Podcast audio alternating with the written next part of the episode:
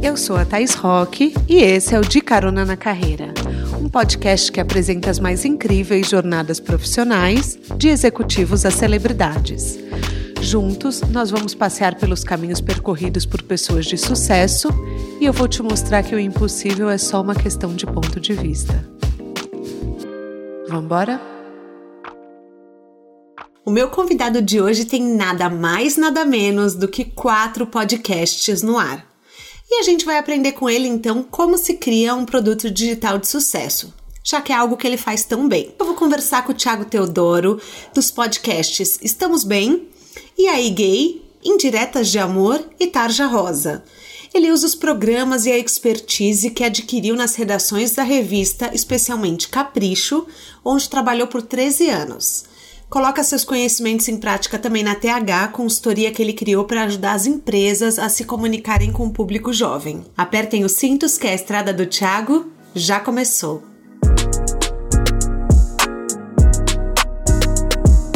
Tiago, bem-vindo ao De Carona na Carreira. Quer dar um oi para os nossos caroneiros? Olá, caroneiros. Olá, Thaís. Obrigado pelo convite.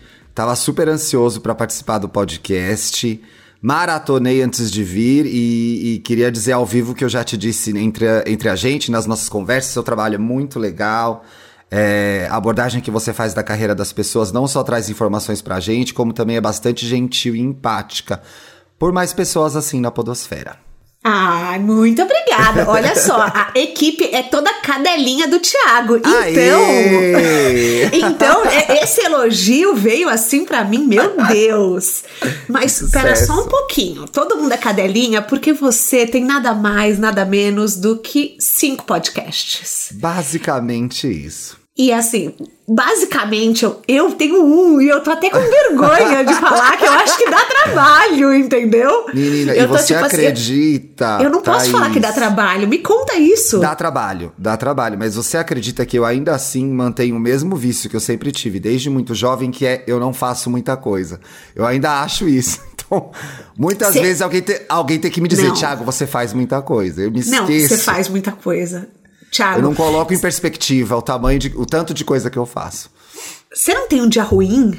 Tem dias ruins, tem dias bons, todos eles eu gravo. Não? Meu Deus! Mas, menina, sabe o que acontece? Eu acho que é assim, eu vou falar um pouco dos quatro podcasts, que são os meus bebês que eu amo tanto. Tem dia que sai ruim, tem dia que sai melhor, tem dia que. Acho que o importante é manter a constância e fazer aquilo que a gente gosta. O primeiro que nasceu foi o Estamos Bem, o Estamos Bem é feito por mim pela Bárbara dos Anjos, que é uma das minhas melhores amigas, e que era o elenco fixo comigo lá no Wanda. Então a gente é ali do comecinho do Wanda, a gente gravou muito Wanda.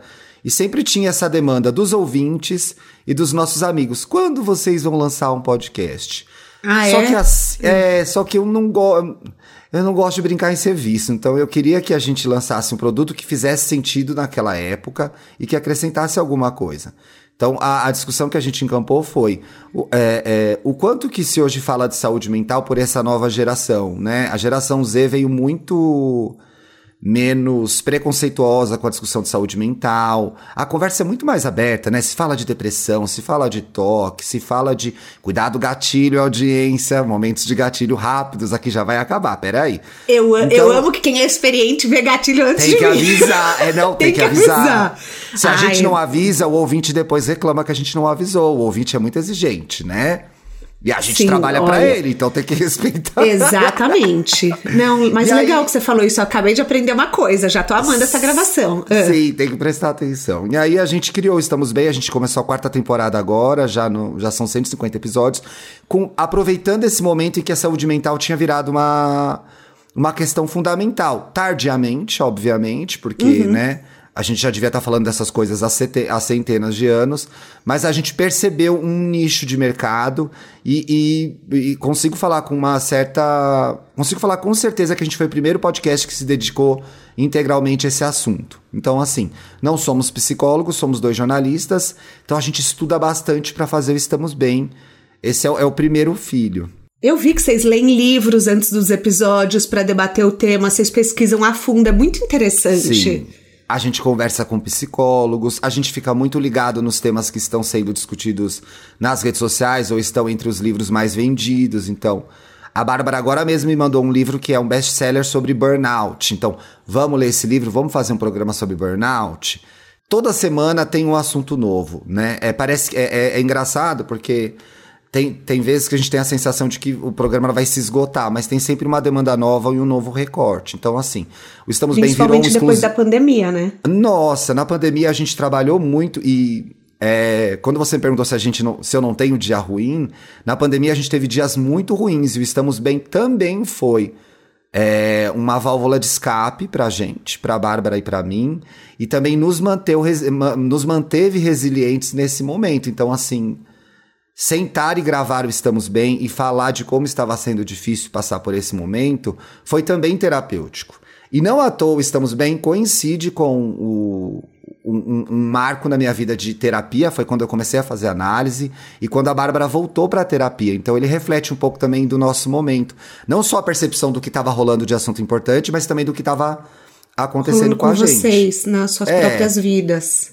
E aí o Nossa, bichinho tá bombando, né? Isso. O bichinho voou, voou. Voou? Não, hoje já tem vida própria. Já, vai sozinho. Tem vida própria. É aquela coisa que às vezes você até quer colocar uma, um pouco da sua personalidade, mas você fala isso não combina com estamos bem, porque tem a personalidade própria, né? Tem, e aí é muito, é muito interessante ver como a minha audiência, principalmente, se surpreende com a diferença de linguagem. Porque, por exemplo, no caso do IAI Gay, que eu faço aqui com o nosso querido editor, um beijo, Dantinhas, e com um o Paulo Correia agora, que também colabora lá no Papel Pop. É uma outra conversa, é um outro Tiago. Então, existe o estranhamento das duas audiências. Muita gente que ouviu aí Gay vai ouvir Estamos Bem e fala. É, e me pergunta, gente, mas é, é outro personagem? Não, é outra conversa né? No caso do IAI Gay, o Dantas explicou o nascimento do IAI Gay de uma forma muito linda no programa do De Carona com ele. Aliás, obrigado, amigo. Foi muito bonito que você falou sobre a gente. Eu valorizo muito a nossa amizade. E esse projeto nasceu da nossa amizade, mas também, de novo, tinha uma sacada por trás, que era que eram os embates geracionais que havia entre mim e o Dantas e as nossas realidades, Sim. né? A gente tem 10 anos uhum. de diferença e a gente vive as mesmas coisas de diferentes perspectivas. E com a chegada do Paulo, a gente trouxe uma, uma outra visão, um outro público. Ter um homem bissexual negro no programa fez total diferença, então acrescentou demais. E aí gay foi se formando esse semana, não é nem um semanal, porque a gente grava duas vezes por semana, não sei para quê. Mas a gente consegue falar de coisas leves sem perder de vista coisas que são do nosso universo, do universo LGBTQIAP+. Tem coisas que são específicas nossas, vivências que são específicas nossas. E quando esse projeto começou, ele tinha muito a ver com a minha nova vida na internet. Eu tinha uhum. deixado uma carreira numa empresa enorme, um cargo importantíssimo, né, como diretor de redação da Capricho, e pela primeira vez eu estava vivendo na internet 100%. Porque enquanto eu era um funcionário da empresa, muitas coisas e muitos assuntos eu não podia abordar. Você não podia abordar, Não. Sim. Então, mas o Estamos é Bem nasceu. Você ainda estava na Capricho, né? Tava ainda na Capricho, mas como não havia conflito de interesses, não uhum. me atrapalhou. O, o, que mais é. Só sobrecarregou mesmo de trabalho. Não, e você tem a TH consultoria ainda, que a gente. Eu tô fazendo tudo fora de ordem hoje, mas você. Vai, a gente vai chegar lá. A gente vai, vai chegar, chegar, lá. lá. eu vou ter... e aí, a gay vem, tem muito a ver com esse momento em que eu falei, gente, foi para mim foi uma segunda revelação, uma segunda saída do armário. Porque eu passei a ser mais gay nas redes quando eu não uhum. tinha que responder a uma estrutura e não seguir uma cartilha de comportamento nas redes sociais, porque você tem um cargo, tem a liturgia do cargo, tem chefe, tem diretoria. Então, assim, quando eu virei PJ, eu pude falar sobre esses assuntos de forma mais livre, sem menos encarnações, então daí veio o aí Gay. E aí o Indiretas, que é o mais novo bebê, que o Dantas também edita, é, são duas coisas. Veio da minha percepção de como as pessoas estavam solitárias na pandemia, Uhum. Muitas vezes acompanhadas e solitárias, e também de fazer as pazes com um adolescente que eu era, muito sozinho, que ouvia Rádio Cidade, Love Songs, 10 da noite para dormir. Então, Amo. a pauta é. foi essa. Eu falei, Dantas, eu quero um podcast de fim de noite para as pessoas se declararem, falarem de amor, passarem recados. Era um correio elegante. E Mas tem essa na... pegada mesmo, Love Songs traduzidas, né? Tem realmente. Ele entendeu a... na hora, Thaís. Ele entendeu na hora. Eu falei, Dantas, a minha ref de trilha é Is This Love do White Snake. Mas ele catou assim a trilha perfeita e pá! Foi uma edição. Gente. Ele me mandou o programa na primeira edição. Eu falei, é isso que eu quero. Deu super certo. Nossa, deu E- super e- certo, porque eu certo, agora você né? falando essa ref, eu super conectei. Eu era da época que eu ouvia ele Correia.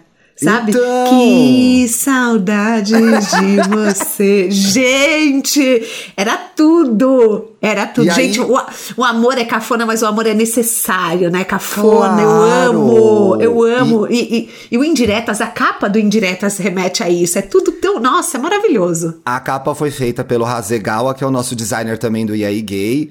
E eu mandei uma referência. Ele é muito jovem, ele tem 20 anos. Um beijo, meu amor. Ele tem certeza que ele vai ouvir. Ele tem 20 anos. Eu mandei o Em Nome do Amor do Silvio Santos pra ele e falei: essa é a referência. E aí o designer quer morrer nessa hora, olha, porque. Mas que coisa brega. Eu falei: eu sei que você vai deixar isso bonito de alguma forma.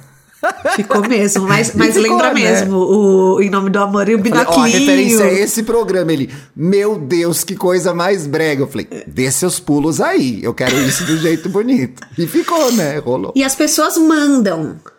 Mandam, Mandam o tempo muita mensagem. inteiro, mandam o tempo inteiro. Mas as pessoas são. E aí, uma outra coisa sobre o ouvinte: o ouvinte é preguiçoso, ele não quer ter trabalho. O Indiretas de Amor envolve um trabalho que é contar a sua história. Então, muitas coisas chegam, já fica um recado para a audiência, tá? Muitas coisas chegam mal contadas. Então eu não consigo aproveitar. Eu tenho que fazer uma entrevista, eu tenho que pedir para escrever mais. Então eu sempre peço, conta os detalhes. Se puder, manda fotos. As pessoas mandam fotos que eu não gostaria de ver, de genitais, mandam. Isso tudo bem, faz parte do Mandam! jogo. Totalmente, totalmente. O Mas pior então é é assim. uma indireta de amor pra você.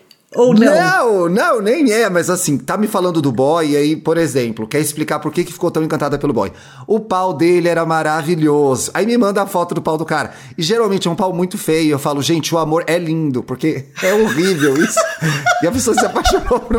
Nem é uma coisa bonita, né, da anatomia nossa. Gostoso e tal, curto, mas não é bonito.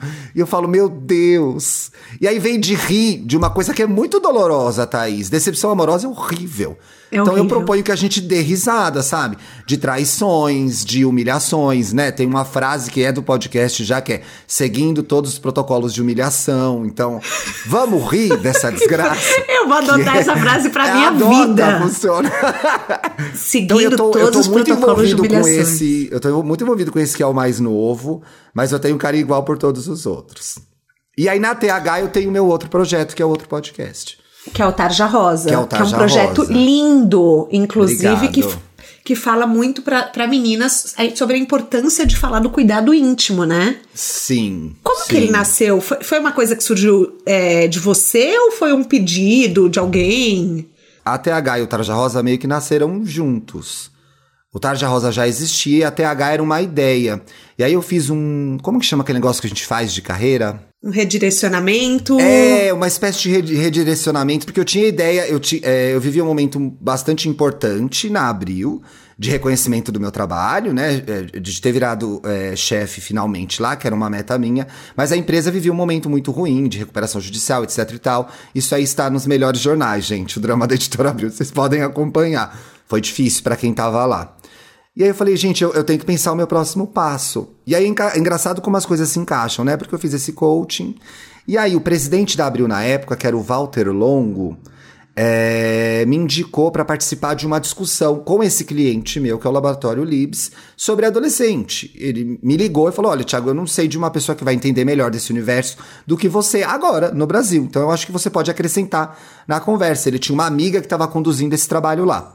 E eu fui, participei da conversa, etc e tal, falei um pouco sobre público, analisei um pouco do, mate- do material que eles tinham, e o gerente de marketing na época desse segmento, que é o segmento adolescente, ficou interessado no meu trabalho, e a gente começou a sair para almoçar e conversar sobre o assunto. E aí teve uma. Isso é, isso é muito interessante quando a gente trabalha com jovem. Geralmente a pessoa se atenta a essas questões quando tem algum jovem muito próximo a ela. E nesse caso eu tive a sorte também de que esse gerente tinha uma filha adolescente. Então aquele universo estava despertando para ele. Tá. Uma menina linda, talentosíssima, atriz de musical e tal. E a gente começou a sair para almoçar e eu tava sempre. Porque o que acontece é. São 16, 17 anos trabalhando com jovem, tinha bastante conhecimento acumulado. Então ele tava adorando, eu tava adorando, a gente ia comer em restaurantes incríveis, e eu passando informação, falando sobre público, dando insights, etc e tal. Bateu um terceiro, um quarto almoço, eu falei, Marcos, Seguinte, eu adoro sair pra almoçar com você, a gente deu super bem, mas isso tem um preço, esse é o meu conhecimento. Será Sim, que a gente não tem que. É, será que a gente não tem que formalizar essa, essa conversa? Ele, claro, esse era o meu próximo passo, etc e tal. Então, nessa época, eu criei a empresa para atender esse cliente. E aí as coisas foram evoluindo juntas. O Tarja Rosa é uma plataforma digital deles para comunicar saúde e sexualidade para jovens. E eu, eu cheguei lá com meu expe- expertise de capricho. Então eu consegui propor novas discussões, novos produtos, novas pautas, né? E eu vi que você leva muitos especialistas, né? sempre muitos especialistas, então existe uma, uma, uma preocupação de que a jovem não caia, na, é, não fique refém do que ela lê na internet, entendeu? Que ela possa chegar no Tarja Rosa e entender que. É, ai, tem muita cólica, não necessariamente é ovário policístico. Ou assim, as ISTs são, estão aí, tem uma epidemia de sífilis. Ou transar não é só doença, transar é muito bom. Virgindade não é só o ímã. Então a gente encampa discussões muito importantes. E o, o, o laboratório me proporciona grandes ginecologistas para trabalhar comigo. Então isso, obviamente, reflete no resultado final. E é muito legal, eu tenho muito orgulho. Me manteve trabalhando com adolescente. E, e- e trabalhar com adolescente, para mim, é, é, é muito gratificante, porque é, é sempre uma renovação do iOS, entendeu? E, e o fato deles terem vivido menos que a gente não quer dizer que eles saibam menos. Então, para mim, o aprendizado é diário. É sempre uma. Me mantém numa coisa que me interessa muito profissionalmente, que é na corrida.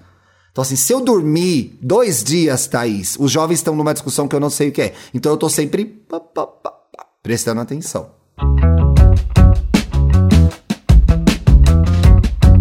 Mas assim, qual que é a característica mais marcante que você enxerga no público teen hoje? Olha, vindo da, da minha experiência com a Capricho, na, na, na minha experiência com Tarja Rosa, é que eles são melhores pessoas que a gente, de fato. Então, assim. Eu sinto isso, eu sinto isso também. É, é- é é? muito mais consciente, é- tem muito mais empatia. Eu vejo a Mir, eu tenho uma irmã que hoje tem 21. Ma- 20, mas Sim. eu, eu vejo que Super assim, que ela tem também. uma empatia muito, muito maior do que eu tinha na idade dela. A gente era muito mais, eu sinto que egoísta, meio meninas malvadas. A gente é de uma cultura Sim. meio meninas malvadas. E ela Total. não, ela é, é assim, vamos dar a mão e vamos junto, vamos crescer. É impressionante, né? É, e elas estão o tempo todo puxando a gente pra fazer. Eu falo elas porque geralmente eu trabalho muito mais com meninas, né? Agora lá no laboratório a gente tá numa discussão é, que eu acho importante, que é de abrir esse universo para os homens trans também, porque eles vão ao ginecologista, né? Então a gente começou a ter essa conversa recentemente, mas a minha experiência é basicamente com meninas cis. Então, assim, o tempo todo elas estão empurrando a gente pra fazer as coisas de forma diferente, ver as coisas de forma diferente. Então, assim, nos meus últimos anos de capricho em que eu dirigi a marca, por exemplo, a maioria das mudanças veio tardiamente e veio da provocação da audiência. Então, assim, tem uma coisa muito interessante de trabalhar com jovem, é que como a gente não é jovem mais, a gente Não tem que prestar isso, atenção. Thiago! Não, adolescente então. Como a gente, a jovem a gente é, claro. Poxa, eu me sinto tão jovem! Não, não é. E tudo bem não ser jovem. Eu acho que a gente. é, eu tô com um projeto paralelo que chama 40 Quem Aguenta, porque eu acho que as pessoas são obcecadas em serem jovens e ninguém precisa ser jovem.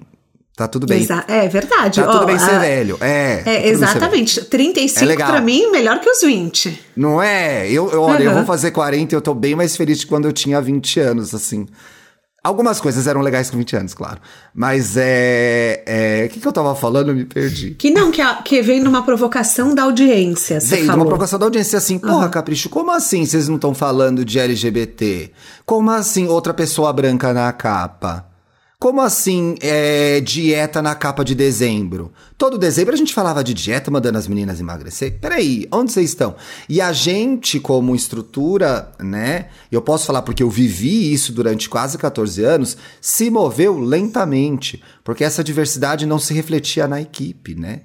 Era uma equipe branca, cis, de classe média alta. Aos poucos aquilo foi se transformando, mas é- era, era, é, a minha sensação quando eu assumi a Capricho em 2000 e bolinha, 2010, 2011, era de que ou a gente andava ou a gente acabava, ficava pra trás. E muitas marcas editoriais jovens ficaram pra trás, porque não entenderam o rolê.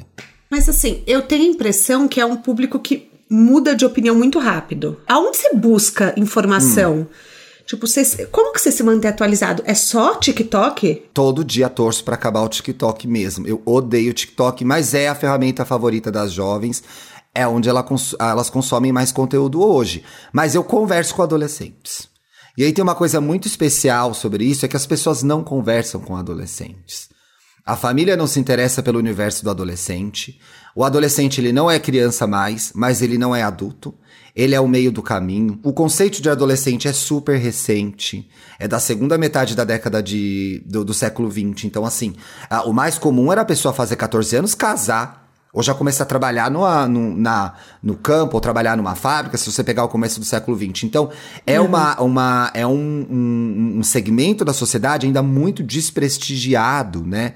Eu vejo hoje as discussões que existem para considerar a criança cidadã, né? O quanto aquela coisa cafona de reclamar, não pode criança, ai que saco criança no meu voo. Cada vez mais isso vem sendo discutido. Eu tenho a expectativa que isso aconteça com um jovem também, né? Porque ele não.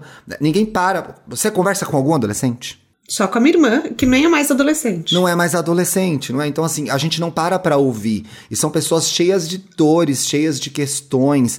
A, a, o mercado, o mercado não entende o jovem. Então, o mercado trata o jovem como criança. Era muito Sim. comum ir para uma uma dinâmica, ou para um novo cliente, ou para uma prospecção de licenciado, porque a, a, a, a, operação de licenciamento da Capricha é enorme, e aí você provocava o, o, cliente, provocava o mercado a dizer, como que é essa menina? Eles escreviam uma criança. Né? E aí existe o medo sim. de entender que esse, esse corpo já é sexual, ainda que ele seja menor de idade. Então, por exemplo, no caso do Tarja Rosa, o que eu tenho sempre em mente é: olha, não falar sobre sexo não vai impedir ninguém de transar. Pelo contrário, todo mundo Sim. vai transar a gente falando disso ou não. Então, vamos falar sobre isso com franqueza? Existe a dificuldade de traduzir o mundo. Então, por exemplo, era muito comum quando chegava um novo colaborador, ou uma pessoa que começava a, a escrever para capricho, seja online, offline, ou mesmo no Tarja Rosa, quando eu troco uma ilustradora, eu troco uma repórter, vem o primeiro texto. E Não, é assim que você fala ao vivo com uma pessoa? Não é. Entendeu? Se você encontra uma garota de 15 anos, fala: "E aí, beleza? Tá tudo bem? Como que você tá? Hein? E aí, que série que você tá? O que que você gosta de fazer?" Fala normal. Eles gostam de ser Fala tratados normal. com inteligência, Sim. né? E, e, eles trazem Sim. também uma coisa que não era da nossa geração, que é uma horizontalidade. Então, é menos cerimônia, sabe? Ah, eu acho que eu tinha, pelo menos na minha juventude, uma coisa de hierarquia. Hierarquia eu tinha hierarquia também. As relações. Bastante. Que é, os saudosistas vão dizer que era bom, eu vou dizer que era muito ruim, porque não deixava a relação em pé de igualdade e não permitia que o jovem pensasse desse a opinião dele. Então. É, e não, é não permite ouvir. o diálogo, né? É muito ouvir, Thaís. E o jovem tem muita coisa para contar. O tempo todo. Caroneiro empreendedor, esta mensagem é para você. Eu escolhi a Nuvem Shop, que é a maior plataforma de e-commerce da América Latina, para ser parceira do De Carona na Carreira, porque eu realmente acredito que eles têm benefícios incríveis para quem quer abrir a própria loja. Quando a gente pensa num negócio, eu, Thaís, achava que a logística ia ser algo muito delicado.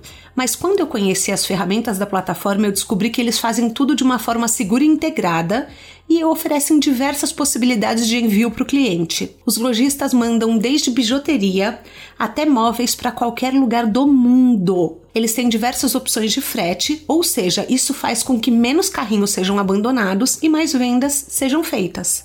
A plataforma oferece 30 dias gratuitos e isenção de tarifa de vendas durante 90 dias e para você, meu caroneiro amado, ela oferece um adicional de 25% de desconto na primeira mensalidade da loja virtual. O link exclusivo dessa promoção está no descritivo do episódio e é a forma de você acessar o desconto.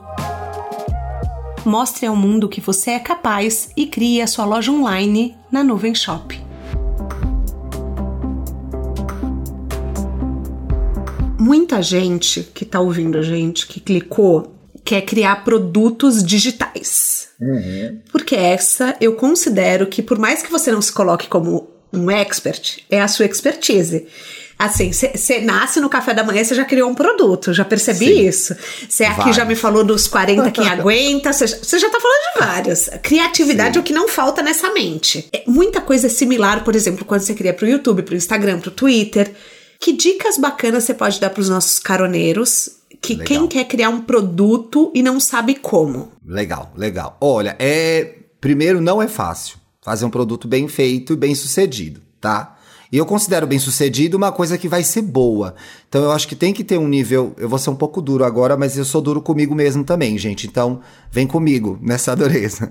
Eu acho que você tem que ter consciência que o que você está fazendo às vezes não é bom e não funciona e já existe. Existe a gentileza e empatia que a gente vive agora, que é de reconhecer que todos nós temos histórias para contar, todos nós temos as nossas vivências. Eu acho esse momento lindo. Eu gostaria de ter sido mais jovem, ter vivido isso na minha adolescência, nos meus 20 anos. Mas existe, é, é, existe o que se transforma num produto bem feito e que vai ser legal de ouvir. Eu acho que tem que ter essa primeiro essa percepção de que a história que eu tenho para contar dá para ficar legal e alguém vai se interessar por ela. Um, se você tem o objetivo de que alguém ouça seu podcast, por exemplo. Se uhum. não, eu acabei de. Semana passada eu respondi a DM de um ouvinte e falou: quero criar um podcast que só eu vou ouvir. Como eu faço? Mostrei o que era o Anchor, ensinei. Ele não tem nenhuma expectativa que as pessoas vão ouvir. Então eu tô considerando isso, Thaís, que tá. eu quero fazer um produto que vai dar certo, que as pessoas vão gostar. Então, primeiro isso. Qual é a sua história? Alguém se interessa por ela? Outra coisa básica, pesquisa o que existe no mercado equivalente ao que você faz. Então, Sim. ah, eu Olha quero fazer. A concorrência. Um... Pois é, olha a concorrência. Muito desse expertise veio do, do que eu aprendi criando produtos na, na editora Abril. Então, assim, é, é, é, é muito legal ver que, que as pessoas estão cada vez mais autônomas no conhecimento e, e trazendo a. E aprendendo sozinhas. Eu não aprendo sozinho, eu tenho que fazer cursos. E eu aprendi muita coisa na, na, minha experiência editorial. Então, assim, olha o mercado, vê o que tem ali parecido com o que você faz. Eu consigo fazer isso do meu jeito? Hum, consigo. É, outra coisa, qual é a missão do seu. A missão para mim é o coração do, uhum. do, do, de qualquer produto digital. É o que eu quero fazer com isso. E aí a missão é o que significa para você, o que significa para sua audiência. Então, o indiretas, o que significa para mim? Eu estou ficando em paz com o Tiago adolescente que não pegava ninguém. Eu vou rir dessa situação, vou processar esse trauma. Essa é a minha missão, que ninguém sabia, vocês estão sabendo agora nesse podcast. Amei, obrigada por compartilhar. Imagina, que isso. Qual que é a missão do podcast? Fazer as pessoas rirem das desgraças amorosas das, das, da vida delas. Então, o que acontece no meio do caminho, quando você tem fechada a estrutura, nisso eu sou careta. Você não cai na tentação de mexer no produto. O de carona é super desenhado. São os caroneiros, tem as sessões, tem as trilhas. Então é isso. Como você vai abrir o seu programa? Todo programa tem que abrir igual. Então qual que é a sua catchphrase? Né? A abertura do Estamos Bem é a mesma há quatro anos. Eu não vou mexer nisso. A abertura do Jornal Nacional é a mesma há 60 anos. E o Boa Noite está lá nisso. todo final e o Boa de... Noite está é. lá todo dia. Então, são marcas que você cria que faz a pessoa se acostumar com o seu produto. Uma coisa que é referência para mim em termos de criar produto digital, principalmente podcast, é RuPaul's Drag Race. É a coisa mais repetitiva do mundo. Você sabe todas as frases que a RuPaul vai falar no começo do programa, a música que vai tocar, o que, que ela vai falar no final. Todo mundo conhece essas frases. E essas frases, quando a gente volta para o programa, elas trazem conforto de reconhecimento. Eu já sei Conforto o lugar que eu tô chegando. de reconhecimento, perfeito. Ai, que delícia. Agora o RuPaul vai falar: The time has come for you to lip sync for your life. Então é assim, ai, que delícia. Agora o Thiago vai chamar a gente de LGBT trouxa, de hétero tonto.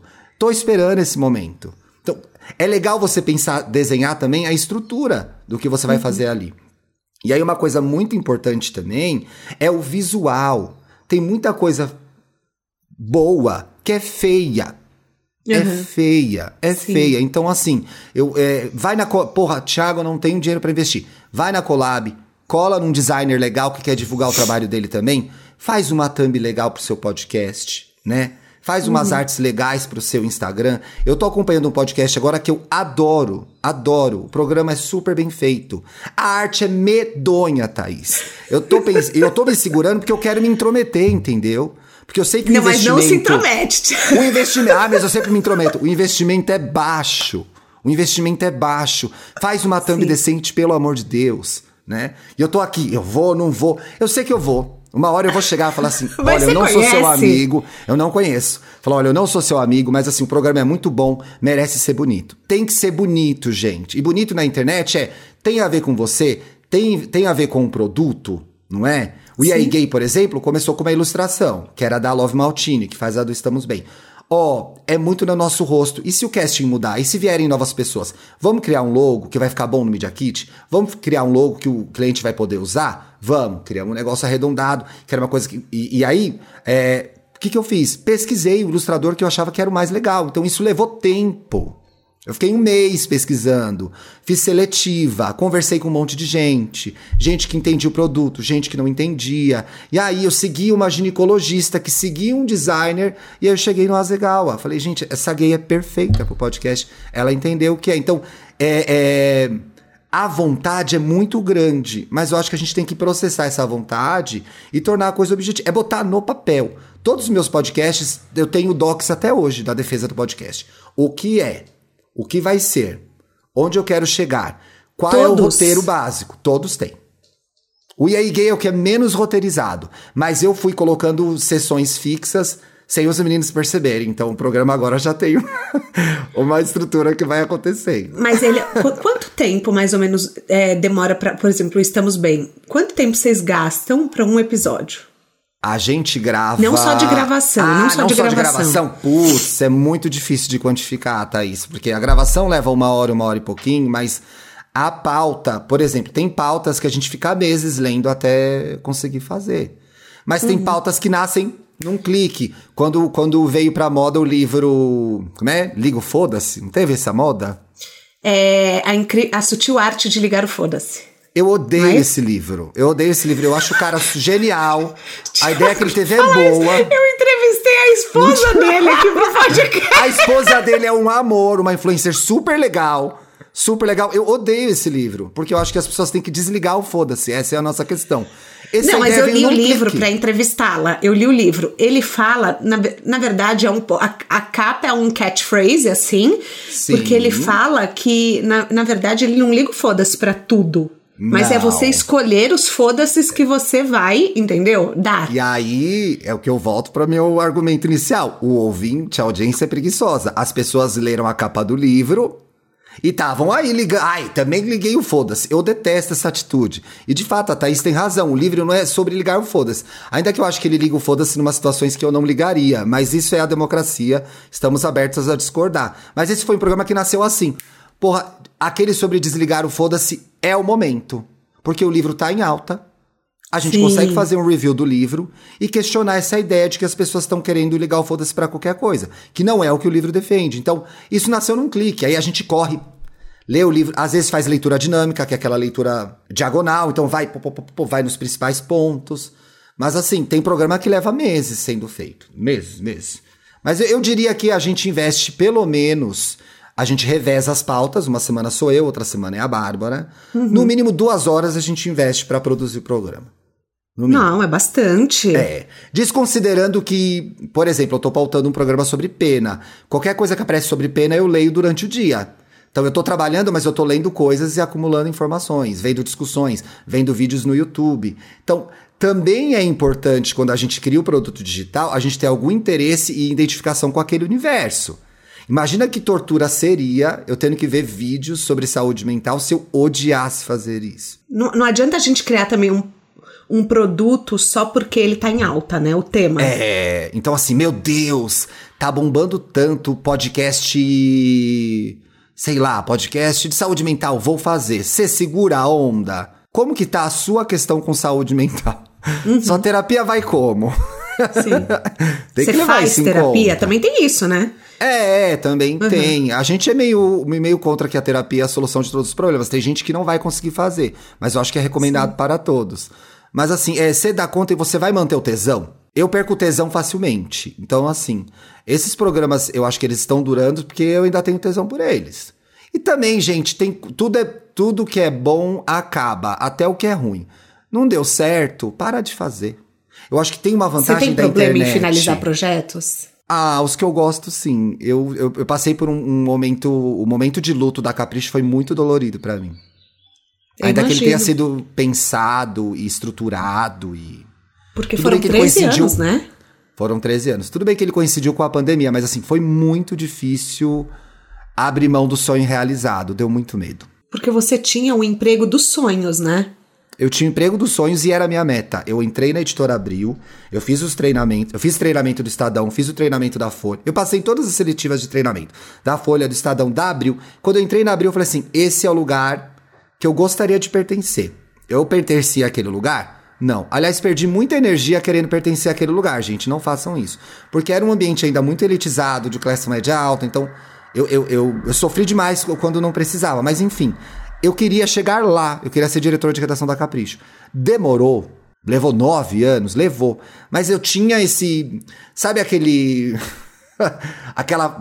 Eu nunca fiz isso, gozado, mas aquelas pessoas que têm a foto de onde elas querem chegar colado em algum lugar. Sei, amo, uh, quadro Então, dos sonhos. Uh. A minha, o quadro dos sonhos. O meu quadro dos sonhos na minha mente era: eu vou ser diretor de redação da Capricho, custe o que custa. Você quer ser, custe o que custar. Vai rolar. E aí, durante muito tempo, eu construí a minha carreira focado nisso. Quando chega lá, menina, é muito bom. Só que aí, E aí? o que vem E aí? depois? O que vem Você depois? acorda no dia seguinte e fala: tá bom, eu E aí, cheguei o que, lá. que eu vou fazer com isso? Então foi todo um processo de conhecimento das habilidades que eu acumulei até lá. E como eu vou usar essas habilidades para fazer outras coisas que vão me dar tanto tesão quanto trabalhar na Capricho. Então, assim, essa eu me considero ainda numa fase de transição de carreira. A- a- as pessoas me dizem que a minha carre- nova carreira já deu certo. Eu ainda não acreditei. Eu Não, mas eu já tô te, chamando, eu tô te chamando aqui como especialista, tá? Na sua É, carreira. não, eu preciso de mais evidências, gente. Me contem se deu certo. Mas você se, você se questionava se a Capricho era o seu lugar ou você botou essa meta e foi? Eu me questionei se eu conseguiria só. Tá. Me questionei só se eu conseguiria, mas eu sabia que aquele era o meu lugar e que a minha hora ia chegar. Demorou mais do que eu gostaria. Eu acho que umas duas vezes eu poderia ter assumido a marca e não foi me dada a chance. E eu fui uma pessoa extremamente jovem e arrogante e tornei a vida dos meus chefes insuportável. Desculpa, querida, somos amigos hoje, eu sei. Então, assim, é, hoje eu consigo entender que na minha cabeça era o momento, mas faltava a maturidade que o cargo exigia, né? E outra coisa, é, em termos de, de jornalismo, foi uma experiência encantadora, porque ela era, ela era livre. Era livre para propor assuntos. E outra coisa, tudo que meu diploma. Meu diploma não me, não me preparou para nada na Capricho. Porque quando você assume uma Capricho, você imprime coisas, você, eu, você vai na fábrica de sapato, aprovar sapato. Você vai numa fábrica de mochila, você vai no boticário, você cria essência, você cria maquiagem, você Produtos cria batom. licenciados, você tá falando. Produtos licenciados, sabe? Eu saí da Capricho, eu tinha feito uma coleção com a C&A, uma coleção com a Renner, uma coleção com a Riachuelo, uma coleção pronta na Marisa, então assim, era muito desafiador. E eu não me via mais atrás de um computador. E essa foi uma dificuldade que eu tive na minha saída na Capricho, que é, eu não me vejo numa redação convencional mais. A Capricho antecedeu muitas discussões que as marcas demoraram para fazer as marcas editoriais, né? A Capricho criou um celeiro de influencers quando as marcas ainda estavam pensando como baratear o custo do papel para imprimir revista, entendeu? A Capricho estava lá com o Felipe, com a Carol, com a Foquinha. Com a a Foquinha, gente Felipe entendeu Cruz. antes. Carol, nossa, tem mais Carol gente. Pinheiro, a própria né? Mac, é, a Mac Nóbrega. Então, assim, como a gente era jovem, a gente foi provocado a ter o primeiro Orkut. Quando eu cheguei lá, a gente tinha Orkut. Tá, Todo como a gente vai entrar ter? no Instagram? Todo, a marca tinha que ter. Ah, tá. As pessoas não precisavam ter, mas a marca tinha que ter. Então, assim, pô, tá bombando o Instagram, vamos ter que entrar. A Capricho foi a primeira marca que postou um vídeo no YouTube, na editora Abril. Então, assim, a gente era provocado o tempo todo a se atualizar e, infelizmente, havia uma sensação boa e ruim internamente na empresa que é. A gente adiantava discussões e a gente mostrava as tragédias. Então, para uma empresa que era essencialmente impressa, quando eu assumi e a gente encerrou a operação de impresso da Capricho, muita gente foi obrigada a ver coisas que não gostaria. Que é, quem não fez a virada pro digital vai morrer, may she rest in peace. E muitas marcas morreram. E depois muitas marcas tentaram fazer o trabalho de branding que a gente fez, que tem mais de. Quando eu saí de lá já tinha mais de 40 anos, porque a calcinha da Capricho foi lançada na década de 80, você não cria isso em dois segundos. Quando a sua. E aí tem uma outra coisa interessante de você criar o produto digital, e isso eu aprendi na Capricho, é. Não é o seu produto. Qual é a sua conversa? A Capricho era uma conversa. Até hoje é uma conversa. Ela é uma conversa com o jovem. Ela vai ser impressa, ela vai ser na internet, ela vai ser no Twitter. Então, qual é a sua conversa? Qual é o seu assunto com as pessoas? Então, assim, sobre o que você fala, é isso que você está querendo dizer? É sobre o que você fala, porque assim, uhum. o que leva uma pessoa a comprar uma mochila de uma revista? Não é a revista. É o universo que você apresenta é a compreensão que você mostra, é a atenção aos detalhes. Então, quando você reconhece o seu, o seu público, você trabalha para ele. Então, assim, eu sei que é, a internet prejudicou muita gente, porque todo mundo é um influencer potencial. A minha mãe é uma influencer em potencial. A minha mãe é ótima em botar, fazer mesas, gente. Sabe mesas de refeição? É ótima. Gente, Fica fala lindo. pra ela montar um Insta. Pois é, ela quer fazer isso? Não. Mas assim, todo mundo é influencer em potencial. Eu acho que isso é bom e ruim, porque isso uhum. aumenta muitas possibilidades do que a gente pode fazer. Agora, qual é a sua conversa? Quem é o seu público, sabe? É, é, é, é muito isso. Eu acho que eu aprendi isso é, trabalhando para adolescente. Então é assim, era muito legal. É, e isso acontece com os podcasts também. A pessoa olha para você e fala assim: Nossa, parece que isso foi feito para mim. E você fala: Não, não, foi feito para você sim. Você não precisa Nossa. usar a mochila, você não precisa usar a mochila da Mini mais, entendeu? Tem uma mochila aqui que tem informação de moda, porque a gente viaja todo ano pro exterior, faz um guia de estilo gigante, pesquisa todos os desfiles mais fodas de todos para criar esse produto exclusivo para você. Pode comprar. Compra aí, tá na tua mão. É legal. Então, por, por isso legal. Que da Capricho veio tantos influenciadores digitais, porque todo mundo estava sendo preparado o tempo inteiro e vivendo num laboratório com a própria marca. Sim, existe, claro, o talento individual de todas essas claro, pessoas claro. que são, não, não que são isso, assim, mas é. é, que são excepcionais, mas assim, houve a percepção da marca e isso não deu certo, tá? Fica esse alô para as marcas. A marca quis criar os seus, prós, os seus próprios influencers. Mas a verdade é que a estrutura de uma empresa ela é muito burocrática. E essas pessoas mereciam voar solo. E elas voaram solo maravilhosamente bem. Então, uhum. existe hoje um desafio em marcas editoriais, e eu, como jornalista, presto muita atenção nisso, que é a personificação e como ela é feita. Porque é, no momento em que a gente fez isso, e por exemplo, foi muito cedo, sim. Hoje a gente vê a Globo News muito por conta da pandemia, inclusive, que um canal que ganhou muita relevância, que eu consumo, que eu admiro, que eu acho que faz um trabalho, faz um trabalho foda, está personificando cada vez mais os seus jornalistas, entendeu? Então, assim, eu ligo o meu, o meu em pauta, tem lá o Marcelo Cosme, o homem gay, que fala do marido dele entendeu? Então, assim, eles estão cada vez mais mostrando esse lado humano, não é mais o jornalista atrás do balcão. Então, as marcas foram emparedadas com o desafio da personificação, que é as pessoas não querem marcas, as pessoas querem pessoas. E as pessoas têm redes sociais, têm Instagram. Então, eu acredito que lá em Priscas Eras, a gente começou a fazer isso com essas pessoas. E elas criaram suas próprias histórias, e, e foi muito legal, foi muito legal.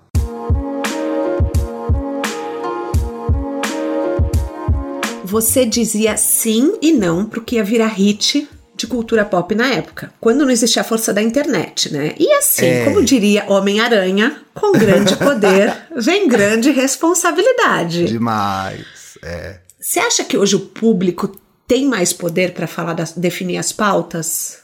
Por Tem. causa das redes sociais? Tem. Olha, eu cheguei na Capricho, né? Eu já tinha trabalhado em duas revistas Tinha, a Smack e a Love Team, que era um produto da Abril também, em 2007, no meio de 2007. Era muito daqui da revista para o público. Não era, a volta não era tão grande. Eu cheguei na Capricho, ainda chegava carta lá. Nossa. Chegava carta lá, Thais. Então, assim, você lançava uma revista a pessoa escrevia a carta, eventualmente essa carta chegava, o feedback não era instantâneo. A gente viveu a transição para o feedback instantâneo, então era assim: você levava na cara na hora. Postou a capa, divulgou a capa no Orkut, depois no Facebook, depois no Instagram, odiei. Então você já ficava é, acabava com a autoestima de qualquer editor, de qualquer diretor de redação. Era horrível. Mas tornava a relação muito mais rica também. Agora, você foi num lugar que eu acho muito importante, principalmente para quem trabalha com jornalismo, com comunicação de forma geral, que é qual é o próximo passo? Eu aprendi uma coisa com o público que é: se você está. Imagina que está caminhando com a sua audiência. Se você está atrás dela, ela não precisa de você. Se você tá do lado dela, vocês são grandes amigos. Se você tá um pouquinho à frente dela, ela vai te perguntar as coisas. Então você tem que estar tá um pouquinho à frente. Então, assim, era ter a visão de acompanhar na gringa. Ah, olha, apareceu esse menino canadense que canta no YouTube. Vamos atrás dele? Justin Bieber. Uhum. Saiu primeiro na Capricho. Havia a cobrança também por, pelo fato de ser um título lideran, de líder, a gente não podia tomar o que a gente chama no jornalismo de furo. Então, assim, o Justin Bieber não podia sair primeiro na concorrência. Os Jonas Brothers não podiam sair primeiro na, na concorrência. Eu li Crepúsculo pirateado para fazer a tá matéria brincando. antes de sair o livro no Brasil. A leitora da Capricho já sabia que existia, o que era, porque eu li pirateado. Eu tinha uma amiga que trabalhava na Contigo que me contou que uma adolescente, não sei da onde, tava lendo e tinha bombado, papapá. Então, assim, a necessidade de surpreender era muito grande e foi ficando cada vez mais difícil porque hoje os artistas dependem muito menos de veículos para divulgar seu trabalho. Então, assim, ai, ai, eu sou fã da Adele. A Adele vai lançar o. lançou o single dela, inclusive, hoje, ontem à noite. Ela não precisa ir para uma revista contar essa história. Ela conta nas redes sociais, ela conta no Twitter, ela conta no Instagram. Então, assim, essa dinâmica mudou muito mesmo. Mas havia, sim, uma obrigação de que a gente estivesse na frente e contasse primeiro. Muitas vezes, antes até demais. Então, teve artista que a gente falou sobre que demorou para decolar. Tipo, a Ariana Grande, a gente acreditava há milênios. Não, peraí, peraí, que eu li na sua thread que você achou que a Ariana Grande nunca ia fazer sucesso. Exatamente. E a grande defensora da Ariana, a grande defensora da Ariana Grande era a Foquinha. Tiago, essa menina, e ela eu me lembro muito dessa cena. Ela vinha na minha mesa e falava: "Essa menina aqui faz essa série do Nickelodeon". Eu falei: "Essa menina não tem nem cara de artista, Fernanda. Não vai rolar. Vai rolar, vai rolar, vai rolar". Ela acreditou. A gente começou a fazer matéria, ficou naquele chove não molha não era uma febre óbvia. E rolou, e rolou. Então ela também tinha, tinha visão, e era muito legal, porque a redação da Capricho era muito jovem também. Então eram muitas pessoas jovens meio destemidas. Então a gente ia lá e fazia as coisas, entendeu? Ai, Manu vamos, Gavassi ai. também foi descoberta pela Capricho. Manu Gavassi foi descoberta pela Capricho. Quem assistiu o primeiro vídeo da Manu Gavassi foi a Carol Pinheiro.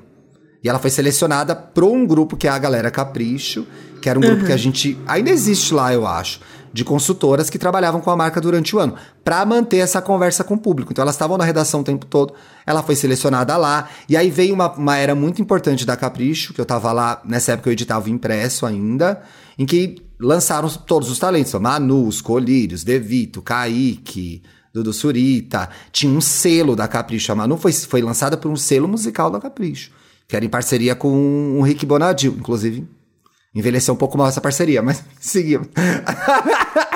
a gente teve programa de TV na MTV, a gente teve reality show no Boomerang, então foi uma era muito importante, foi muito bom ter vivido tudo isso e eu acumulei muito conhecimento de outras áreas, né? Mas você acha que o podcast um você também vê assim, por exemplo, que tem a possibilidade de desdobrar para vários produtos? Eu sempre penso nisso. Você sempre, eu percebi quando você fala que você tem até o documento de defesa do podcast. Eu sempre penso nisso. Sempre penso você nisso. sempre então, pensa em. É, é, uma marca. Além de um podcast, acima é de um marca. podcast, é uma marca. É uma marca. Então, o que, que eu vou fazer? Que livro eu vou fazer? Que camiseta eu vou fazer? Que site eu vou fazer? Que conversa eu vou criar? Nunca é um podcast, é sempre uma marca. Então, assim, o, o que falta talvez seja foco, né? Porque quatro podcasts, tá, três. Um eu faço para um cliente. Mas, assim, todos eles têm desdobramentos e sonhos. Uhum. Sonhos que são ainda difíceis de concretizar, porque gravar podcast é muito legal, já traz algum retorno financeiro para mim, mas uhum. eu não consigo viver disso ainda. Então eu não consigo estar tá full num projeto como eu gostaria, mas assim, as referências que eu posso contar para você depois quando a gente não estiver gravando mais, tá. todos eles têm essas referências, entendeu? Eu olho para projetos estrangeiros, isso vira uma palestra, isso vira um treinamento, tem muito disso Legal. assim. É, é, mas é, é, assim que se nasce um, uma marca de sucesso, né? Você tem que pensar é. em tudo. Então, bom, se você não se considera expert, a gente já tá vendo aqui por A mais B que você é mais do que expert nesse tema, né? Você tá dando ah, uma então aula. Então eu tô acreditando agora. Então eu tô acreditando Pelo amor agora. de Deus, gente. Porque assim, quem quer construir um produto digital, pelo amor de Deus, chame Thiago. Porque, é olha, aí, eu tô gente. amando essa aula. Mas assim, que diferença que você vê entre a cultura pop da Capricho e de hoje? Tem? Ah, muito. Diversidade, né? Uhum. Principalmente diversidade. Principalmente. É, uhum. é, a gente tem hoje muito mais diversidade nos artistas que são relevantes. Hoje existe uma. uma a discussão elevou, é, chegou a um lugar que era inimaginável há. Meu Deus, 15 anos, vai, 14 anos, quando eu comecei na Capricho. E é assim mesmo, as coisas mudam e os produtos jornalísticos, muitos deles como a gente diz na internet hoje, envelheceram mal, perderam o trem da história. Então, a gente olha para trás, dá vontade de refazer tudo, né? Mas a gente fez o que podia. Eu acho que o, mundo pop hoje é muito mais democrático, ele é, encampa muito mais discussões por conta da internet e das provocações que a internet faz, e, e se tornou muito impiedoso também com quem produz conteúdo. Então, todo cuidado é pouco sim, gente. Existe uma pessoa que está vendo o seu vídeo, que está ouvindo o seu podcast, que vai ser tocada por aquilo. Ela vai fazer uma crítica, ela vai te propor uma discussão. O que, que você vai fazer? Conversar com ela. Mas que momento que você teve o start de que você tinha uma carreira de criador de conteúdo? Olha, eu acho que a Capricho me provocou muito isso e eu me arrependo de não ter aproveitado mais o status de ter sido diretor de redação da Capricho, porque eu não me sentia confortável em, em a Glamour fez isso muito bem com a Mônica Salgado. Acho que foi a primeira a, marca a Mônica, do Brasil. A Mônica fez isso muito bem, né? Fez muito bem. A Mônica entendeu o rolê e a revista era a cara dela. Já havia muita discussão internamente nas redações sobre se aquilo era de bom tom, se não era, se era certo ou se não era. A verdade é que, olhando para trás, eu gostaria de não ter feito o que a Mônica fez, porque cada pessoa é uma pessoa, mas ter aproveitado mais a, a relevância que eu tinha no mercado editorial, inclusive para me promover como um, um, um influencer digital, uma figura pública. Eu acho que eu te, estaria em outro patamar hoje se eu tivesse não usado, mas tivesse aproveitado melhor desse momento, né? Eu poderia ter tido a visão que eu tenho para os produtos, eu poderia ter tido para mim como produto e ter me vendido melhor. Eu acho que eu olho para trás e penso, porra, você ficou quase quatro anos como diretor de redação da Capricho, você tinha que ter aparecido mais, tinha que ter vendido mais esse peixe. Mas, gente, as coisas acontecem no momento que elas têm que acontecer. Como elas têm que acontecer. Como, como elas têm que acontecer. Então, eu acho que na Capricho houve uma percepção de que meu trabalho era relevante e que algumas vezes ele, ele ficava pessoal. Então, as pessoas identificavam a Capri... A, é, ligavam a, a minha figura a Capricho. Então, foi a primeira coisa. E eu acho que a segunda coisa foi quando a gente começou a gravar o Wanda, que é o pai de todos os meus podcasts. Acho que nada existiria se não houvesse o Wanda. Principalmente a minha amizade pelo, pelo Felipe, que é um, um amigo excelente de se ter. É um provocador, um crítico, um homem muito inteligente que vai olhar e falar: isso tá bom assim, isso não tá bom assim, com muita franqueza. É muito bom ter amigos que são honestos, gente. Uhum. E aí do Wanda veio essa. Eu me lembro, tem um momento decisivo. Eu, eu adorava tomar uma cerveja num, no BH, na Augusta. E eu tava com um casal de amigos conversando eu, eu, eu sentado aqui, algum ex-namorado meu, que eu não sei qual que é. Uhum, Eles estavam na minha frente. Não lembra. É. é, pois é. Inclusive, se for você, pode se apresentar. Eu quero lembrar qual era. E aí, uma pessoa de costas para mim falou. A gente tava de costas, eu e a pessoa. Gente, essa pessoa não é o Thiago que grava o Wanda? A pessoa me reconheceu de costas. Falei, pô, tem uma coisa aí. Tem uma coisa Sim. aí, mas eu tava muito na firma, na empresa, equipe de 20 pessoas, reuniões, 12 horas de trabalho, então eu não tive tempo. Quando eu saí, falei, gente, tem aí uma história para eu contar sim. Eu tô aproveitando esse momento agora. Eu acho muito instável pro meu gosto, tá? Porque eu sou uma gera... eu sou um pouco X ainda. Então, assim, eu aprendi que a gente tem uma CLT, que a gente faz uma carreira, que a gente vira chefe, que a gente se aposenta. A vida me mostrou que não vai acontecer comigo, então. Não, sim, mas, mas não foi só quando você saiu da Capricho. Você teve um momento em que você fez, me, me corrija se eu estiver errada, Capricho, Estamos Bem e TH Consultoria uhum. ao mesmo tempo. Muito bem lembrado, é verdade, é verdade. Como foi jornada tripla? Porque aqui a gente fala muito no podcast de assumir a paixão enquanto a gente ainda tem um emprego CLT, às vezes. Acontece com muita gente que quer abrir um negócio. Como que era para você essa dinâmica? Sendo bem honesto, eu quitei meu apartamento, foi muito bom, em termos financeiros. Então foi uma decisão financeira também.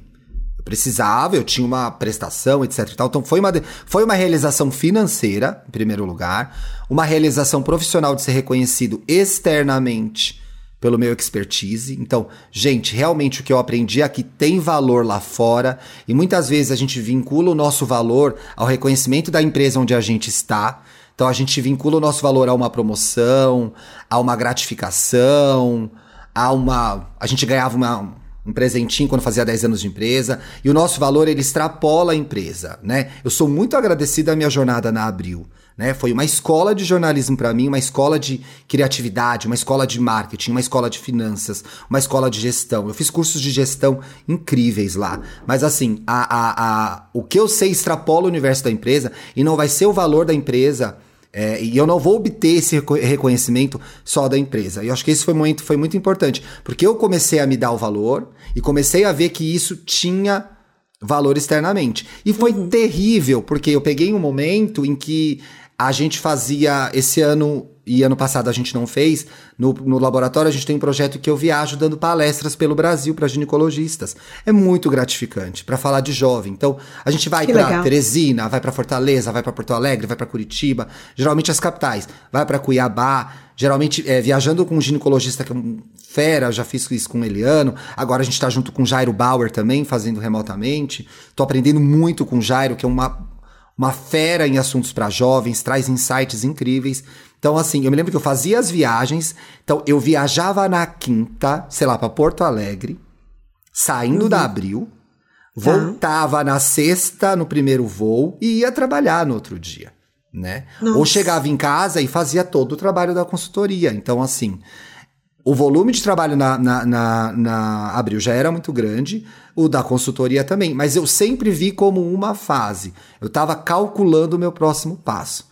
Então, é, inclusive é a minha dificuldade agora, porque eu estou no momento bom e eu não consigo calcular o próximo passo. Eu acho que ele vai aparecer, mas eu sempre fui assim. Qual é meu próximo passo? Essa empresa está acabando e eu não vou apagar essa luz. Eu tinha uma amiga que inclusive era contemporânea minha na Abril, que dizia: não seremos gerente da Kodak.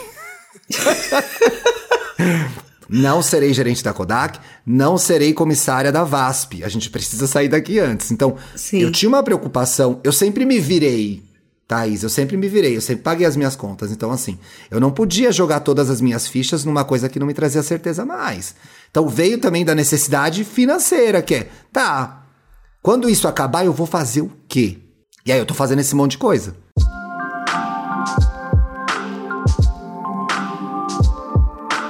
A gente fala aqui no, no podcast sobre a idealização da monetização, tá? Hum. Porque muita gente desiste de ser criador de conteúdo por não monetizar rápido.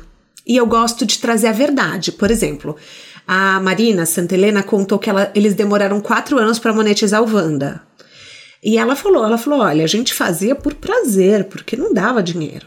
E tem muita gente que não tem essa paciência. Imagina você ficar quatro anos num projeto que não te trouxe, tipo, teoricamente, um real. Mas é construção de marca, né? Como que foi para você? Você pode compartilhar? Não dá dinheiro, minha vida de influencer. Não paga as minhas contas do mês. É, elas são apostas. Agora, eu não posso associar. O dinheiro é importante, gente. Dinheiro paga a conta. Eu me lembro toda vez que eu, eu me via numa discussão de aumento ou de, de alguma coisa. Ai, não, mas a gente vai te dar um cargo. Não, dinheiro é importante, a gente paga conta, a gente tem sonhos que dependem de dinheiro.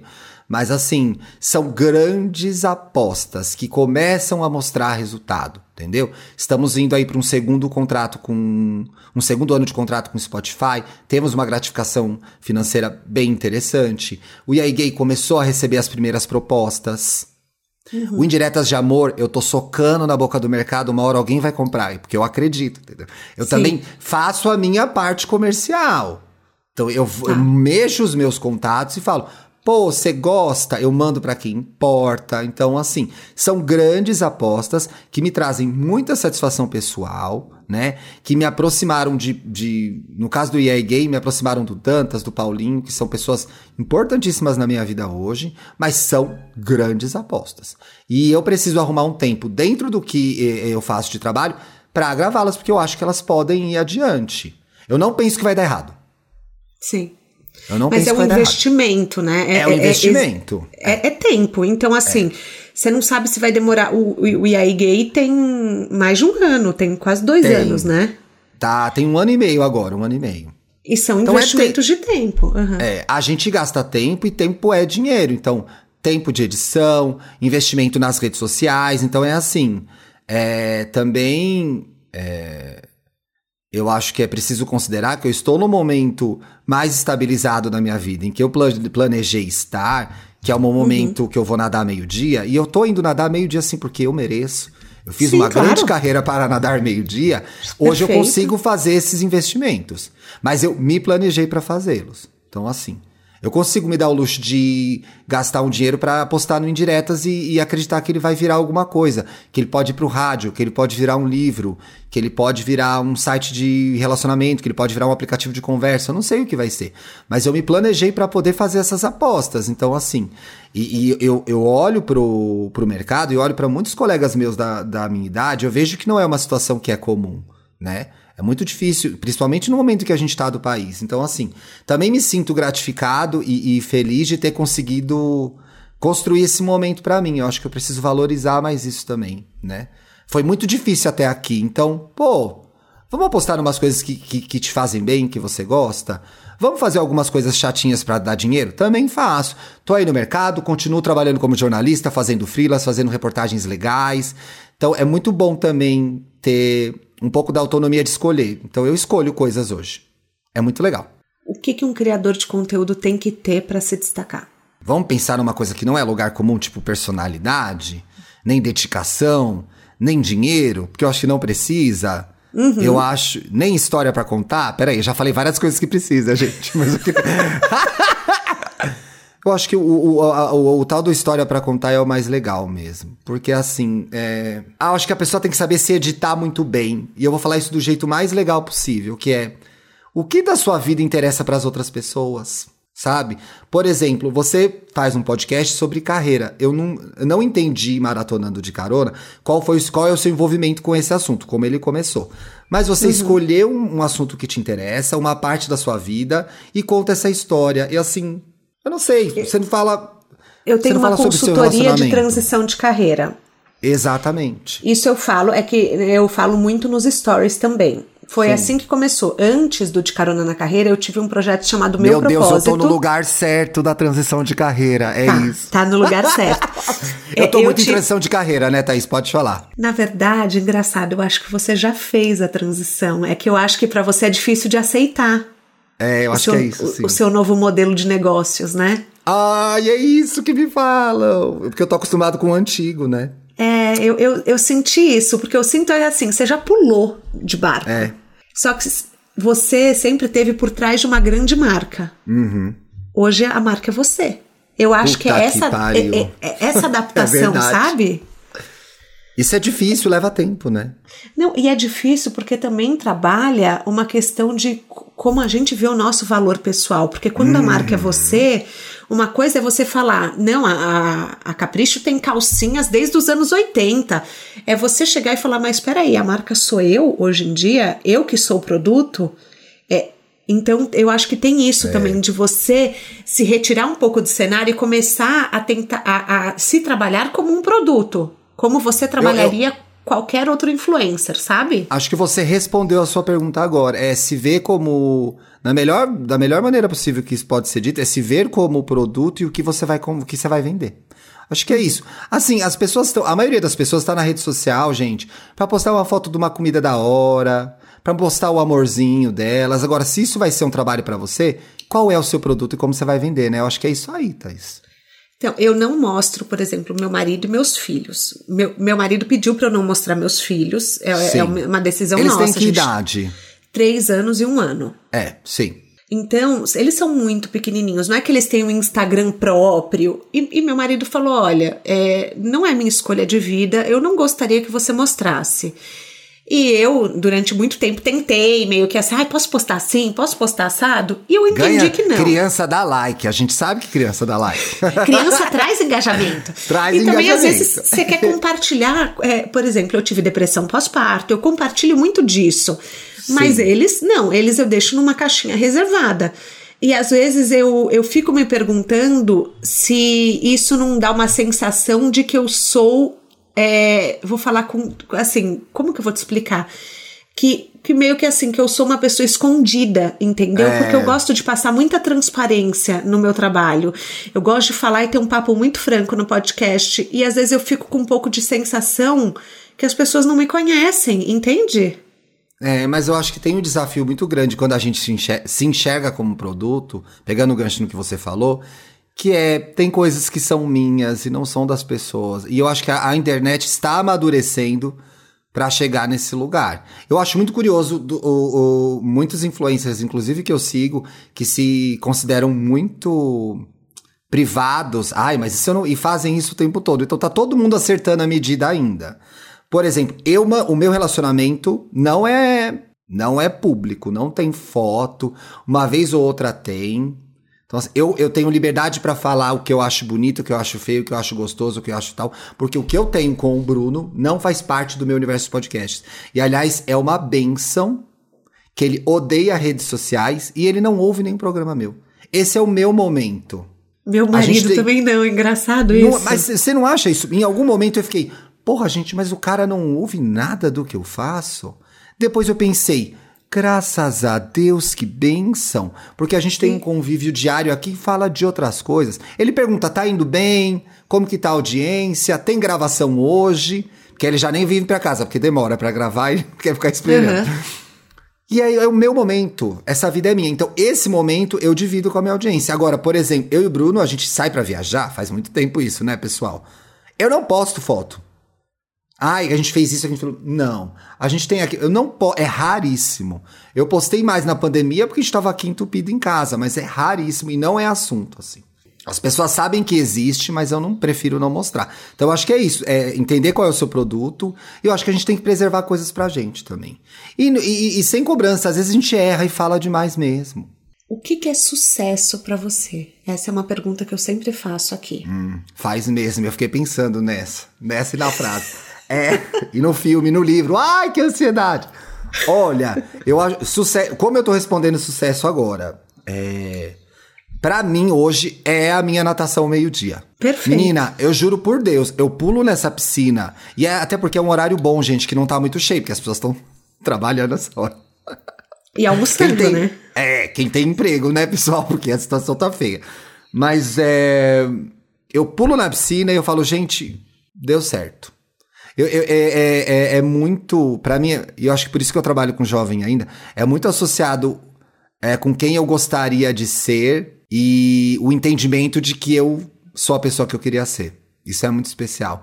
E eu acho que a, a natação ao meio-dia é meio cafona, é meio status, é meio de madame, mas eu acho que ela preenche esse vazio que o Thiago adolescente tinha, que é bicha, deu certo pra caralho. Você tá nadando meio-dia numa piscina que não tem ninguém. Olha que incrível. Eu acho que é, é um símbolo de uma coisa muito maior. São muito todas as, maior. Muito maior, mas assim, eu tenho certeza que o meu adolescente fica muito em paz nessa hora e fala: Porra, quem poderia imaginar, hein? é a sensação que eu tenho. Quem poderia imaginar? Na TH você faz, é, você cria produtos também para marcas? Crio produtos para marcas. O que eu tenho feito mais é consultoria de rede social. Porque, de fato, parece Cara, muito fácil e é não é, né? Nisso. Você é muito bom. Não, mas é, é tipo, hoje foi quem uma sabe. Não vem, quem sabe não vem um podcast de natação aí, hein, Thaís? Ah lá, temos uma oportunidade. Gente. Mas você não eu... acha que às vezes era preciso ter um só e ter um foco? É muita coisa acontecendo. Então, eu, eu não acho porque você tem a facilidade de modificar sua linguagem. Eu não tenho essa facilidade, por exemplo. É, você tem isso, acho que é um dom também, e também por você trabalhar com comunicação, ser jornalista, você consegue se posicionar de formas diferentes.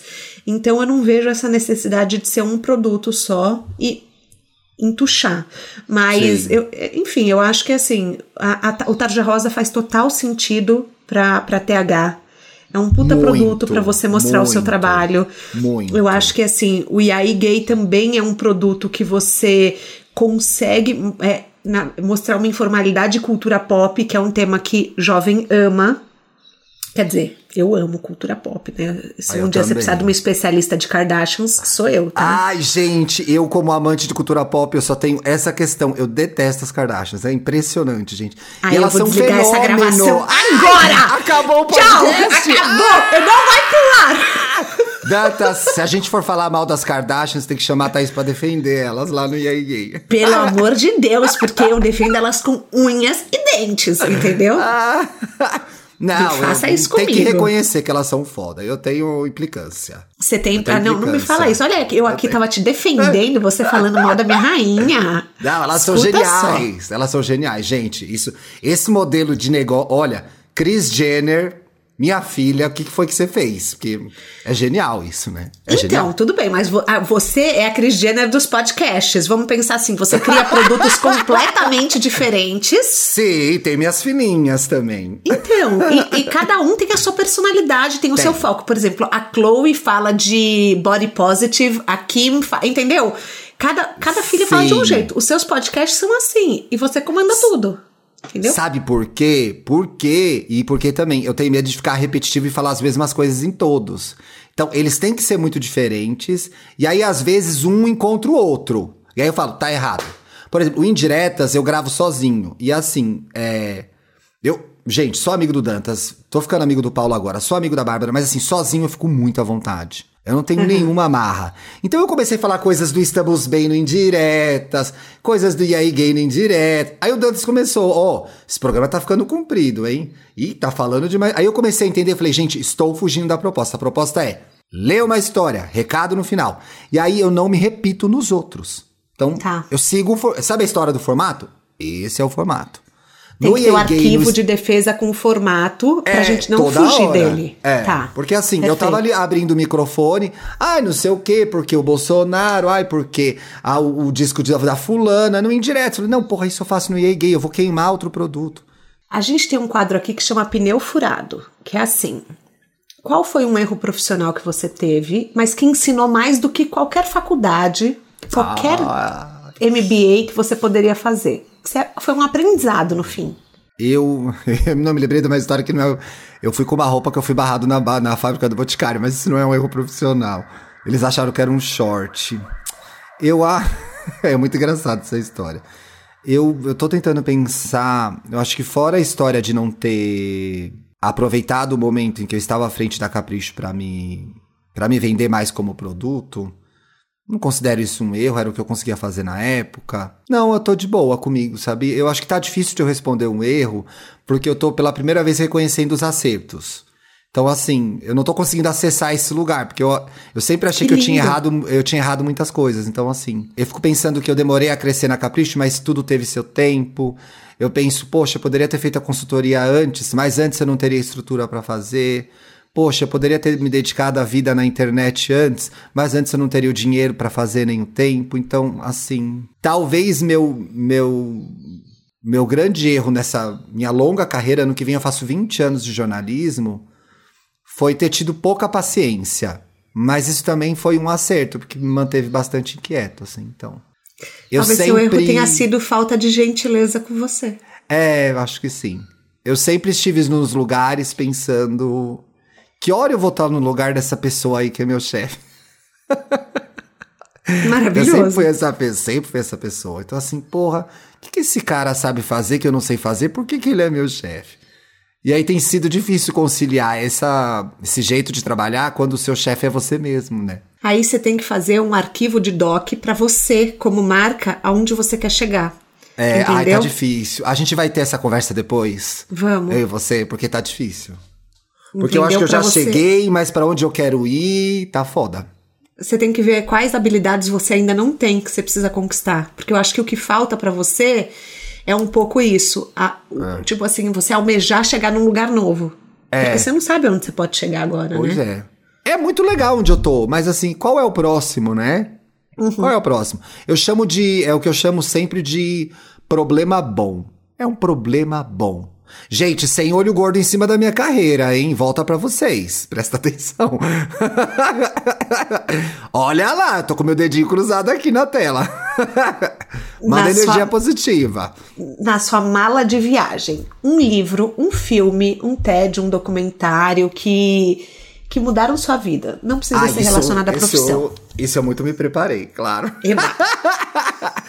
Tem um filme que é muito especial pra mim, é que é tudo sobre minha mãe do Almodóvar. Amo Almodóvar, meu É Deus. incrível, né? Você sabe que já tá tudo no Amazon Prime, dá pra ver todos lá, né? Tudo disponível, Gente, eles estão com capas exclusivas desde os primeiros filmes. Tudo sobre minha mãe tem várias coisas que eu amo muito. Tem um adolescente gay no começo do filme, que enfim, ah, enfim, gente, tem um final trágico logo no começo do filme. Não vou contar porque tem sempre o desavisado que não viu. Tem um adolescente gay no começo do filme, que tem uma relação especial com a mãe, que tá assistindo um filme da Bette Davis, que ganha de presente o livro do Truman Capote. Então, assim, tudo fechou para mim naquele momento. Aquele filme foi um encontro. Falei, existe uma pessoa falando sobre assuntos que me interessam.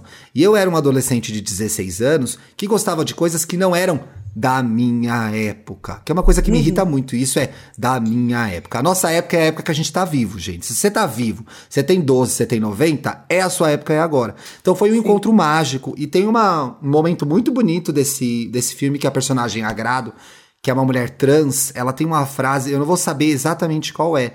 Mas é alguma coisa tipo: a gente é mais feliz quando a gente se parece mais com o que a gente sonhou pra gente mesmo. Isso vindo de uma perspectiva de uma mulher trans, Nossa, fala muito lindo. da transformação que ela passou. Mas para mim era assim, é, o quanto eu, o que eu teria que fazer para ficar mais perto daquilo que eu gostaria de ser. E eu tinha essa frase colada no meu guarda-roupa durante muitos anos, né? E é engraçado porque eu acho que essa eu fui ficando mais feliz conforme eu fui sendo cada vez mais eu, e novos problemas foram aparecendo, gente. A, a vida não termina no sonho, a vida começa nele. Mas é um momento muito importante para mim. Então, é um filme que com certeza eu levaria, e eu acho que ele é, traz várias outras coisas de características de direção e roteiro do Almodóvar que são muito importantes. Ainda que no momento de vida que eu tô agora, eu levaria também o último, que é o Dolor e Glória, que eu acho impecável. E levaria o Antônio Bandeira também, o Antônio Bandeiras também na viagem, tá liberado, Óbvio, né? né? Por que não? Livro. Livro eu fiquei em dúvida porque tem um livro muito marcante para mim que é o, o, uma coletânea do Capote. Então eu tinha saído da faculdade de jornalismo e ler um jornalista gay que falava desses assuntos de uma forma ainda velada, mas tão realista, ou falava uhum. daquela vida glamurosa dos anos dos anos 60, foi muito importante, mas eu tenho um livro que é muito especial para mim, que eu acho que diz muito sobre mim, então não vou levar você, Capote, que é O Velho e o Mar, do Ernest Hemingway, que é o meu livro uhum. favorito da vida, porque é o velho e aquele peixe, é o velho brigando com aquele peixe, aquele peixe é a vida, e o velho não pega a porra do peixe, mas ele volta do mar com alguma coisa que ele aprendeu. Então, assim, é um livro simples, de uma simplicidade tão grande, gente é um, um pescador desiludido que não pega mais peixe nenhum.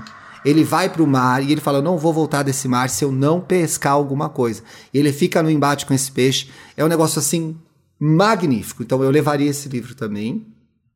E qualquer outra coisa que eu tenho que levar? Um documentário, um TED Talk, alguma coisa assim. TED, ah, eu vejo tanto TED Talk. Eu ah, eu posso indicar um, eu me emocionei muito ontem. Não, não sei se eu vou levar isso pra ilha. Eu já inventei que é uma ilha. Maravilhoso. Era uma ilha? É, já inventei que era uma é ilha. É uma mala de viagem. Era bagagem, era bagagem. Eu tô pensando aqui no documentário que foi transformador para mim, senão vou ter que ir nesse. Peraí, é tanta coisa. Eu vou no mais recente. Foi muito legal, eu tô assistindo, eu tô no último episódio. A Globoplay lançou um documentário que chama Orgulho Além da Tela sobre a trajetória dos personagens LGBTs na teledramaturgia brasileira, que é basicamente produzida pela Rede Globo. Sabemos. Uhum. Cara, eu chorei tanto, Thaís. Eu chorei tanto, porque a Globo fez uma coisa muito interessante que foi trazer pessoas reais que estavam assistindo essas novelas nesse período. Meu Deus do céu, o quanto. O, Quero o, ver. O quanto, veja, veja, veja, são três episódios. O quanto a gente é uma sociedade que. A novela é o nosso principal produto cultural mas o quanto que a gente é, viveu esses personagens, a gente que era LGBT. O primeiro gay da Malhação, o Félix no Amor Além da Vida. Então, tá muito bonito, muito delicado, muito legal. Eu recomendo. No momento eu tô levando esse. No momento eu tô levando esse. É um doc bem legal.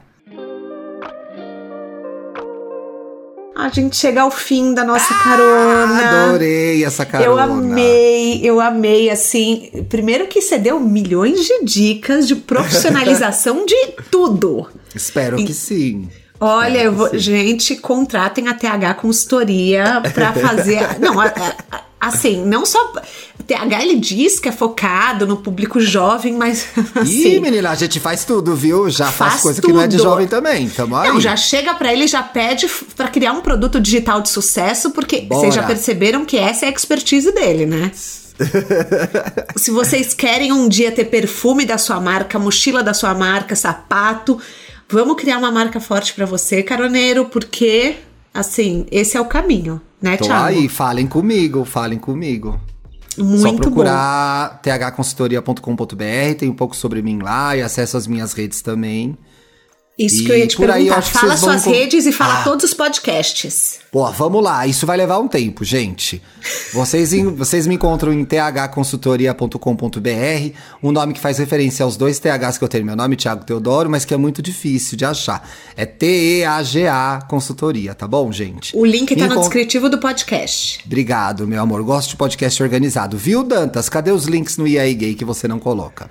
É, tô toda segunda-feira no Estamos Bem, exclusivo do Spotify, quarta temporada. Toda segunda-feira no Biscoito Recheado, cobrindo o universo drag, principalmente o RuPaul's Drag Race. De segunda a sexta, Indiretas de Amor. Abra seu coração, conte sua história, mande o seu recado. É pra ouvir no fim de noite. Eu sei que tem gente que ouve de manhã, tá errado. Tá ouvindo errado o programa terças e sextas, e aí gay com o Paulo e o editor desse programa maravilhoso. Parabéns pela ideia, parabéns pela proposta e mais uma vez pela forma que você conduz a conversa aqui. É muito legal, é muito bom. Adorei ter participado. Ai, obrigada. Obrigada, Dantas, por essa ponte maravilhosa. A gente chega ao fim da nossa carona, que eu aprendi muito, gente. Eu já tô repensando completamente a marca de carona na carreira. Já tô me sentindo confortável de, de assim. vai de- mexer, vai mexer. Vou, me- vou ter que mexer já. Ó, se você quiser dar pitaco no meu, pode dar. Eu quero. Então po- pode falar, depois a gente fala no offline. Mas assim, eu sempre gosto de compartilhar um aprendizado e eu acho que hoje foi só aprendizados. Eu, eu acho que assim, a gente tem que ser gentil com a gente, tem que valorizar a nossa história, entender que cada coisa tem seu tempo e. E assim, e, e trabalhar a gente como marca. Eu acho que foram assim as principais lições que eu tirei de hoje. Queria te agradecer muito, muito mesmo. Eu tava preparada para essa carona, mas eu não tava preparada para aprender tanto. De verdade, foi assim, foi uma aula para mim. Muito obrigada. Obrigado a você. E o de carona na carreira tem a consultoria de conteúdo do Álvaro Leme, a supervisão do José Newton Beijo, Fonseca. Álvaro! Amo. Anos de abril, Álvaro, hein? O Álvaro da Vejinha. Ele era conhecido como Álvaro da Vejinha. Anos de abril. O Álvaro tem cada história. Um dia eu ainda vou gravar um episódio com ele aqui no Menina, podcast. Tem que gravar, viu? Ele sabe das coisas. Tenho que gravar. Ele já entrou em festa como segurança do Rabino Henry Sobel. Henry Sobel. é. ah, é isso. Os casamentos é uma história melhor que a outra. E eu vou ouvir com certeza quando o Álvaro estiver aqui. A supervisão do José Newton Fonseca, a sonoplastia edição do Felipe Dantas e a identidade visual do João Maganin. As dicas que a gente abordou até aqui estão todas no descritivo da plataforma. É só dar o play, clica e vai aproveitando os links. Bora lá no Instagram falar mais sobre o episódio de hoje? A gente volta na próxima semana com mais um de Carona na Carreira. Um beijo grande.